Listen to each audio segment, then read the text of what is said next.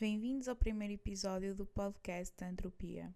Esta conversa aberta tem como convidado o professor José Xavier, biólogo marinho e professor do Departamento de Ciências da Vida da Universidade de Coimbra. O professor Xavier é licenciado em Biologia Marinha e Pescas pela Universidade do Algarve e doutorado em Zoologia pela Universidade de Cambridge. Desde 1997 que realiza várias expedições às regiões polares, cada uma com duração de 3 anos. Questões relacionadas com as alterações climáticas são prementes na atualidade. Esta conversa pretende abordar a experiência profissional do convidado e os contributos da ciência para o estudo e compreensão da crise climática, assim como política ambiental global e saúde ambiental. Como surgiu o interesse pela área da biologia marinha e a sua relação com questões climáticas? Uh, de onde é que surgiu o meu gosto? O meu gosto surgiu na clássico, como se calhar como a maior parte dos estudantes de, de antropologia, que é desde pequeninos. Não necessariamente biologia marinha, mas eu sempre gostei muito do mar, muito associado ao mar. Uh, para mim, estar e se todo o ano fosse o verão, para mim era espetacular. Então, desde que sempre associei estar uh, a fazer coisas que eu gosto quando estava a trabalhar, ou quando, neste caso, quando estava junto à praia. Trabalhar e estar na praia, para mim, pareceu-me sempre uma maravilha. Então surgiu muito naturalmente gostar tudo associado ao mar. Então, quando estava a decidir o que é que eu queria ser, então surgiu muito naturalmente a Biologia Marinha uh, e o curso Biologia Marinha no Algarve é espetacular. Tive anos maravilhosos lá. E, e depois surgiu muito naturalmente que, com o passar do tempo, surgiu então termos um projeto de final de curso já em Inglaterra a trabalhar na Antártida, que é a minha área atual, e, e desde aí foi entrar a, a, perceber que não só a Antártida e as regiões polares estão ligadas ao resto do planeta e que havia grandes questões que nós, trabalhando com pinguins ou focas ou baleias ou outros animais que vivem na Antártida, uh, podem-nos aperceber fenómenos de importância global. E aí vêm as alterações climáticas. Uh, as alterações climáticas, neste contexto, são anomalias que normalmente nós podemos ver oscilações ao longo do ano, uh, e estas são anomalias significativas que já num grande período de tempo. E neste caso estamos a ver que essas implicações na Antártida já estão a suceder e já temos feito muitos estudos sobre isso e que queremos também, além da ciência, também transpor para criar medidas para proteger a própria região, que é o que nós queremos fazer no futuro, para também fazer com que Portugal tenha um papel mais ativo de como é que nós podemos proteger melhor os oceanos que temos hoje em dia. Já realizou sete viagens à Antártida que duraram mais de três anos. Qual a motivação e como se organiza uma viagem tão longa? Vamos na décima. Sim cada expedição demora normalmente dois a três anos a planear, ou seja, não, não é chegar, ok, vamos este ano. Uh, as expedições são feitas com bastante antecedência, o planear, uh, e que uh, a preparação, além disso, faz com que um, todos os dias tenhas uma questão bastante importante que precisa ser resolvida. Então, na Antártida, nós levantamos essas questões que expedição atrás de expedição, levanta sempre novas questões. Então a motivação que nós temos é sempre tentar responder a novas questões. A ciência e neste caso seja a antropologia ou biologia ou bioquímica ou as diferentes áreas em que nós estamos a trabalhar, um, eh, o que nós queremos é, ao nível científico, estamos no liar do conhecimento. E quando nós estamos no liar do conhecimento, temos de levantar perguntas para saber o que é que vamos descobrir para ir além. E, e no caso das nós, no caso da Antártida, existem inúmeras questões, porque estamos a falar de uma região do tamanho da Europa, é gigante, e que através de colaborações internacionais com mais de 50 países terá-nos grandes vantagens em levantar estas questões que tenham soluções uh, de importância planetária. Por isso o nosso trabalho aqui, motivação é que não falta. E há outra coisa que eu acho que é muito importante na perspectiva de estarmos na Universidade de Coimbra é que nos últimos anos já temos conseguido levar estudantes de mestrado e doutoramento à Antártida. Ou seja, não é só, ah, é o professor que vai e vai ser bué da fixe. Não, é, agora já estamos a levantar questões e já estamos a levar os nossos próprios estudantes que eles próprios recolhem as amostras, analisam, trabalham com os pinguins, ou com as focas, ou com os peixes, ou, ou vão estar numa estação científica, ou vão estar no navio oceanográfico.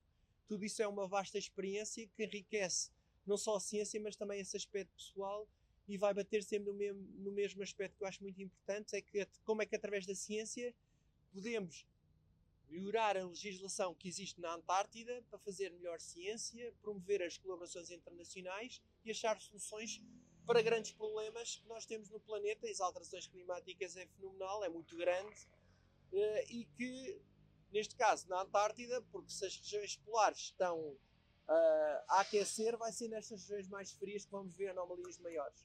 Então, por isso é que a nossa equipa trabalha muito com estes animais. São enigmáticos, é verdade, que atraem muita atenção, mas também é inspirador porque a ciência que estamos a fazer é muito importante.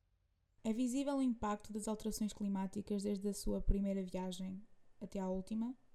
Visível, visível. Cada vez que nós lá vamos, uh, como eu disse, a Antártida é o tamanho da Europa, é muito grande. Uh, e se fores lá, nas diferentes expedições em que eu fui, uh, vi sempre coisas diferentes. Por isso é que a motivação nunca falha. Ou seja, estamos sempre motivados. Agora, se eu fosse lá unicamente para dizer há alterações climáticas, por cada vez que eu fosse, muito dificilmente. Porquê? Foram 10 vezes, 10 expedições, levantar questões diferentes. Então o que é que nós fazemos? Estamos a coordenar já há mais de 20 anos um programa de nutrização em que vamos aos mesmos locais, trabalhar com os mesmos animais e saber como é que varia ao longo, ao longo de décadas. E quando nós estudamos essas variações ao longo de décadas, só é que podemos levantar grandes questões, porque senão era do género ir lá uma vez, o Tomás ia lá recolher uma amostra e, e no ano a seguir, ah, isto é alterações climáticas. Não, precisamos de grandes questões ao longo prazo. Uh, então, nós temos já programas que já vão há mais de 20 anos. Alguns fizemos agora um constante mestrado, eh, tivemos amostras dos últimos 50 anos, ou seja, algo muito, muito novo ao nível da biologia. E só aí é que podemos levantar essas questões. Ao nível individual, se fôssemos lá, resumindo, pontualmente é difícil, mas os nossos dados mostram que essas anomalias estão a ser graduais, cada vez maiores e que as consequências no ecossistema, ou de uma maneira simples, como é que a cadeia alimentar está a funcionar na Antártida, uh, já é evidente. Temos pinguins a darem-se muito bem, algumas espécies a dar muito bem, outros a dar muito mal, e já há estudos a prever que alguns podem se vir a extinguir, aqui, a extinguir nos próximos 100 anos, e estamos a falar do nosso pinguim imperador, o maior que existe atualmente. Uh, da maneira como as coisas estão-se a alterar, uh, vai ser certamente uma das espécies que vão estar uh, a ter graves problemas de sobrevivência se nada for feito. mas aqui neste caso, estamos a falar dos pinguins, que é um animal enigmático, mas por exemplo, temos oscilações, por exemplo, o camarão da Antártida, toda a gente gosta de camarão na cadeia alimentar, o camarão é um elemento muito importante na cadeia alimentar. Quase todos os animais alimentam-se deste camarão, que nós chamamos o krill. Uh, e esse também está a declinar. Ou seja, se tu tiras o, o principal espécie de alimento que está a desaparecer, então as consequências podem ser cada vez maiores. Qual a importância do estudo das alterações climáticas e o seu impacto da Antártica e nos animais para o resto do mundo? Como é que nos afeta? Boa pergunta who cares, não é? Who cares? é importante. Uh, o que eu acho que é muito importante no trabalho que nós fazemos é como uh, estes animais, 85% dos animais na Antártida são endémicos, ou seja, vivem lá e só vivem lá, não vivem em outras partes do mundo. Ou seja, se houver e estão habituados ao frio. Então, num contexto de alterações climáticas, é fácil. Se as temperaturas aumentam, vamos perceber é quem é que se vai adaptar ou não. E não vais poder estudar isso em Portugal. Porquê? Porque as oscilações de temperaturas vão ser muito mais diminutas. Lá, as oscilações, estamos a ver, por exemplo, na Península Antártica, nós sabemos que aumentou mais de 1,5 graus centígrados nos últimos 30 anos, 50 anos. Ou seja, as anomalias que estamos a verificar lá não são só maiores e que vão estar a ter um impacto muito maior nos ecossistemas marinhos. Então, se nós queremos perceber o impacto das alterações climáticas nos oceanos, um dos melhores locais é lá. Por isso é que nós estamos lá. O impacto sentido pelo ecossistema é permanente? É, é uma boa pergunta. É uma boa pergunta. Uh, é uma boa pergunta. Isso depende da capacidade de cada animal. Só para dar o exemplo, nós no ano passado, ou seja, há cerca de um ano atrás, nós estávamos na Antártida, na décima expedição, com um estudante, um jovem cientista, o Ricardo Matias, que fez um mestrado connosco, e nós estávamos a, a, a trabalhar, usámos, passámos cerca de dois meses no navio oceanográfica em que fomos a várias partes da Antártida e recolhemos particularmente lulas. Lulas também têm um papel muito importante na cadeia alimentar, também olhámos para o camarão zooplâncton, mas o que nós queríamos perceber era, ao recolhermos estas lulas, queríamos perceber era que características genéticas eles têm, para perceber, com isto a aquecer, será que eles têm genes que lhes podem vir a adaptar-se ou não àquilo que vai acontecer? Ou seja, nós sabemos que vai aquecer. Agora, o que nós vamos perceber é que características genéticas têm os animais que vivem lá para perceber que armas é que eles têm para lidar com isto. Há uns que têm genes que nós sabemos que podem, ao nível evolucional, também estão presentes em espécies tropicais. Então tu dizes, possivelmente vão, vão, possivelmente vão poder produzir proteínas para se adaptar ao, ao aquecer, ao aumento da temperatura. Ou ao contrário, não encontramos nada e a dizer quais vão, quais vão ser destas espécies na Antártida, quais são aquelas que claramente vão desaparecer porque não têm a mínima hipótese se isto aumentar um grau. E nós vamos, com estes estudos, vamos começar a identificar quem é que vai desaparecer e quem é que se vai adaptar e quem é que vai poder sobreviver. Por exemplo, ao nível dos pinguins, nós temos espécies que estão-se a adaptar bem, estão-se até a expandir à medida que isto aquece. São espécies que estão a vir da América do Sul e no sub, nas, nas ilhas subantárticas e estão-se a distribuir para sul. Há outras que já estão no continente e está a aquecer e eles estão, ah, eu não sei o que é que é de fazer. E as suas populações estão a declinar. Uh, mas isso dos pinguins é fácil. Agora, dos animais, mesmo no oceano, é isso é que nós estamos a trabalhar. Ou seja, as lulas, particularmente, o camarão. Que armas é que vão ter? E isso é que estamos a descobrir agora. Por isso é que a vossa geração, a geração dos biólogos, bioquímicos, antropólogos, estamos numa altura muito desafiante, não só no contexto da pandemia, mas ao nível científico. Se verem bem, nós temos 30 anos com computadores, não é? Só 30 anos. Uh, e ao nível de desenvolvimento de tecnologias, continuamos a explodir. É só imaginarem como é que vai ser daqui a 30 anos, quando vocês tiverem começar a. a ou seja, não é 30 anos estarem a bombar, mas uh, o que eu estou a dizer é que em 30 anos estão a ver como é que as vossas carreiras podem ser totalmente alteradas com as novas tecnologias e novos empregos que podem vir a, a, a, surgir, não é? Por exemplo, o contexto de blogger era coisas que nós nem sequer pensávamos há 20 anos atrás. Blogger aqui? Hã? Internet? Hã? Quem tinha acesso à internet? Não tínhamos nada. Agora, a vossa geração vai partir a louça toda. Por isso aquilo que nós estamos a fazer agora e que estamos a falar agora, a vossa geração daqui a 20, 30 anos vamos dizer, epá, eles estavam a fazer coisas giras, mas agora, ui, é o que eu espero. Qual o papel da biologia para alterações políticas no quadro global? Eles ouvem a ciência? Ouvem, ouvem, ouvem. Claro que ouvem. Ouvem muito bem. E ouvem com muita atenção e tudo. Podem não fazer nada. ouvir, ouvir, ouvem com muito respeito, atenção, profissionalismo. Aliás, eu trabalho com alguns policy makers, ou seja, com decisores políticos, e que são muito bons. E uh, atualmente, e vocês podem ver neste contexto novamente da pandemia, podem ver que a comunidade científica é respeitada, as informações que nós estamos a dar é muito valiosa. Uh, o passo a seguir como político, quando não é nada fácil, agora num tom mais sério, é que o aspecto social é muito importante na perspectiva política. Ou seja, um político não pode dizer sim, sim, o cientista está totalmente correto, vamos proteger a saúde, vamos fechar a economia, vamos fechar tudo. Não é bem assim. Ou seja, temos de ter o um aspecto social muito importante. E aí, um bom político, um bom político é alguém que esteja bem informado, que tome as boas decisões para a generalidade da nossa população. Há aqui um problema, é que não é a população de Coimbra, não é a população de Portugal. Tem de ser algo coletivo ao nível mundial e aí vem a questão da vacina, deixar uma vacina que tenha uma importância global para resolver o problema de uma vez por todas. Por isso é que eu acho que, neste caso, batendo na parte das alterações climáticas, aquilo que nós, incluindo os artigos que nós estamos a publicar na Nature e altas revistas, o que nós estamos a decidir na vertente científica, estamos a dizer que temos um grau muito importante ao nível das alterações climáticas. O António Guterres, muito, muito viamente, a, a perceber que, que as mudanças que estamos a ter nas próximas décadas e nos próximos séculos vão ser tão grandes, vai ter tantos custos custos que, se não decidirmos agora, quando mais tarde, mais custos vão ter.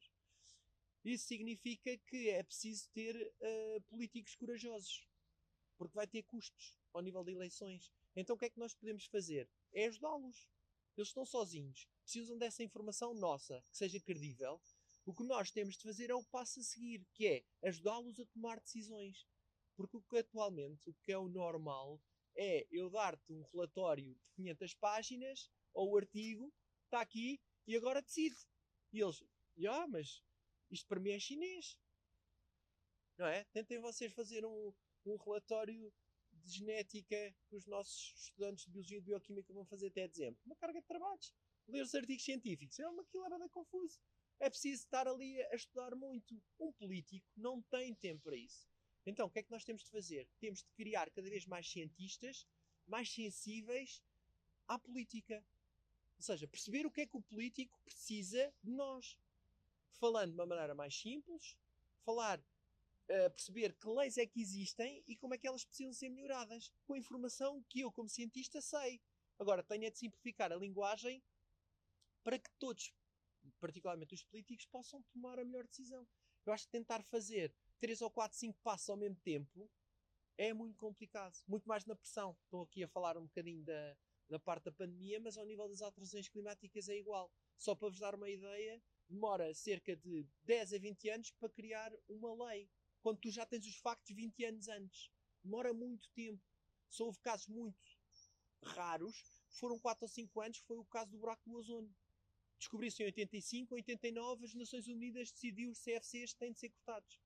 O resto demora muito tempo. Alterações climáticas, como demora tanto tempo a tomar decisões, porque tu não vês, só vês os casos extremos, não é? Só quando temos problemas das grandes tempestades que entram pelo porto adentro, não é? O aumento do nível das águas do mar que é gradual, mas acontece ou não acontece. Ou seja, até haver maior consequências, isso demora muito tempo. E é preciso mudar a mentalidade. E isso demora tempo. Por isso, o nosso dever, e aqui voltando ao meu papel como cientista e professor, é consciencializar as gerações futuras, dando-lhes as informações úteis agora aos políticos, mas também consciencializar as gerações futuras para vos preparar para que, quando forem políticos, dizerem: Epá, eu tenho de obrigar os meus cientistas a falarem na linguagem que eu perceba para tomar a melhor decisão para o país, para o país, para o planeta. Por isso é que há muito por fazer, no vosso caso. Todas as áreas têm papéis fundamentais. Todas todas. E as sociais, ainda mais. Porque é uma das coisas que ligar disciplinas, por isso é que estamos agora muito em voga de, das colaborações multidisciplinares, internacionais. É verdade, porque é um desafio muito grande. Só a nível cultural, de teres colegas de diferentes países, mesmo que seja entre Portugal e Espanha, são coisas pequeninas. Mas sim, mas culturalmente são pequenas diferenças que podemos estar a, a expressar-nos de uma determinada maneira. E normalmente nem é em espanhol nem em português, é em inglês. Ou seja, lá vem, o saber inglês já é importante, estamos a falar das, das áreas sociais, mas é preciso uma panóplia de disciplinas antes para chegar ao nível de criar leis e de, de melhorar a sociedade que nós temos. Por isso é que nós, na escola, desde que somos pequeninos, é preciso o português. Porque sem falar português, não te interessa falar inglês, nem sequer é português, sabes? Matemática, eu no caso, por exemplo, então biólogos Matemática. Hum, mas para mim, matemática é fundamental. Se eu quero provar cientificamente o que se está a passar é realmente o que se está a passar, eu preciso da estatística na matemática para o provar. E, por exemplo, para uma expedição eu preciso estar em forma, preciso da educação física, preciso dos meus colaboradores ao nível da genética, ou, ou seja, isto só para dizer, é preciso as disciplinas todas. As áreas sociais é apenas mais uma que eu acho que vai ter um papel muito importante porque vai ligar estas disciplinas.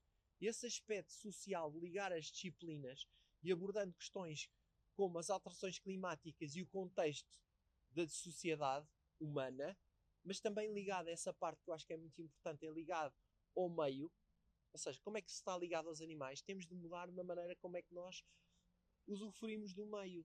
Ou seja, nós temos a ideia que o que nós temos é usufruir do meio para a nossa utilidade. Não é? Vemos isso em todo lado não é? Este jardim está feito à nossa maneira, humana. E eu acho que nós temos de perceber cada vez mais que nós estamos dentro de um planeta. Temos de desmistificar um bocadinho que respeitar os animais, respeitar a formiga como respeitar o elefante. Ou seja, as cadeias alimentares precisam estar a funcionar. Esta indústria de, de, por exemplo, da agricultura ser cada vez, cada vez mais amiga de nós, com menos pesticidas, por exemplo, possa ser produtiva, mas menos pesticidas, menos contaminantes, menos.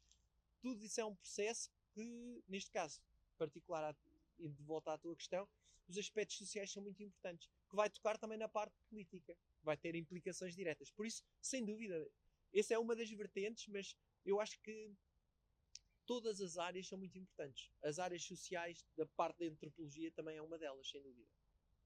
Acabou de ouvir o primeiro episódio do podcast Entropia, que contou com a presença do professor José Xavier, do Departamento de Ciências da Vida da Universidade de Coimbra. Obrigada por ter ouvido e até um próximo episódio.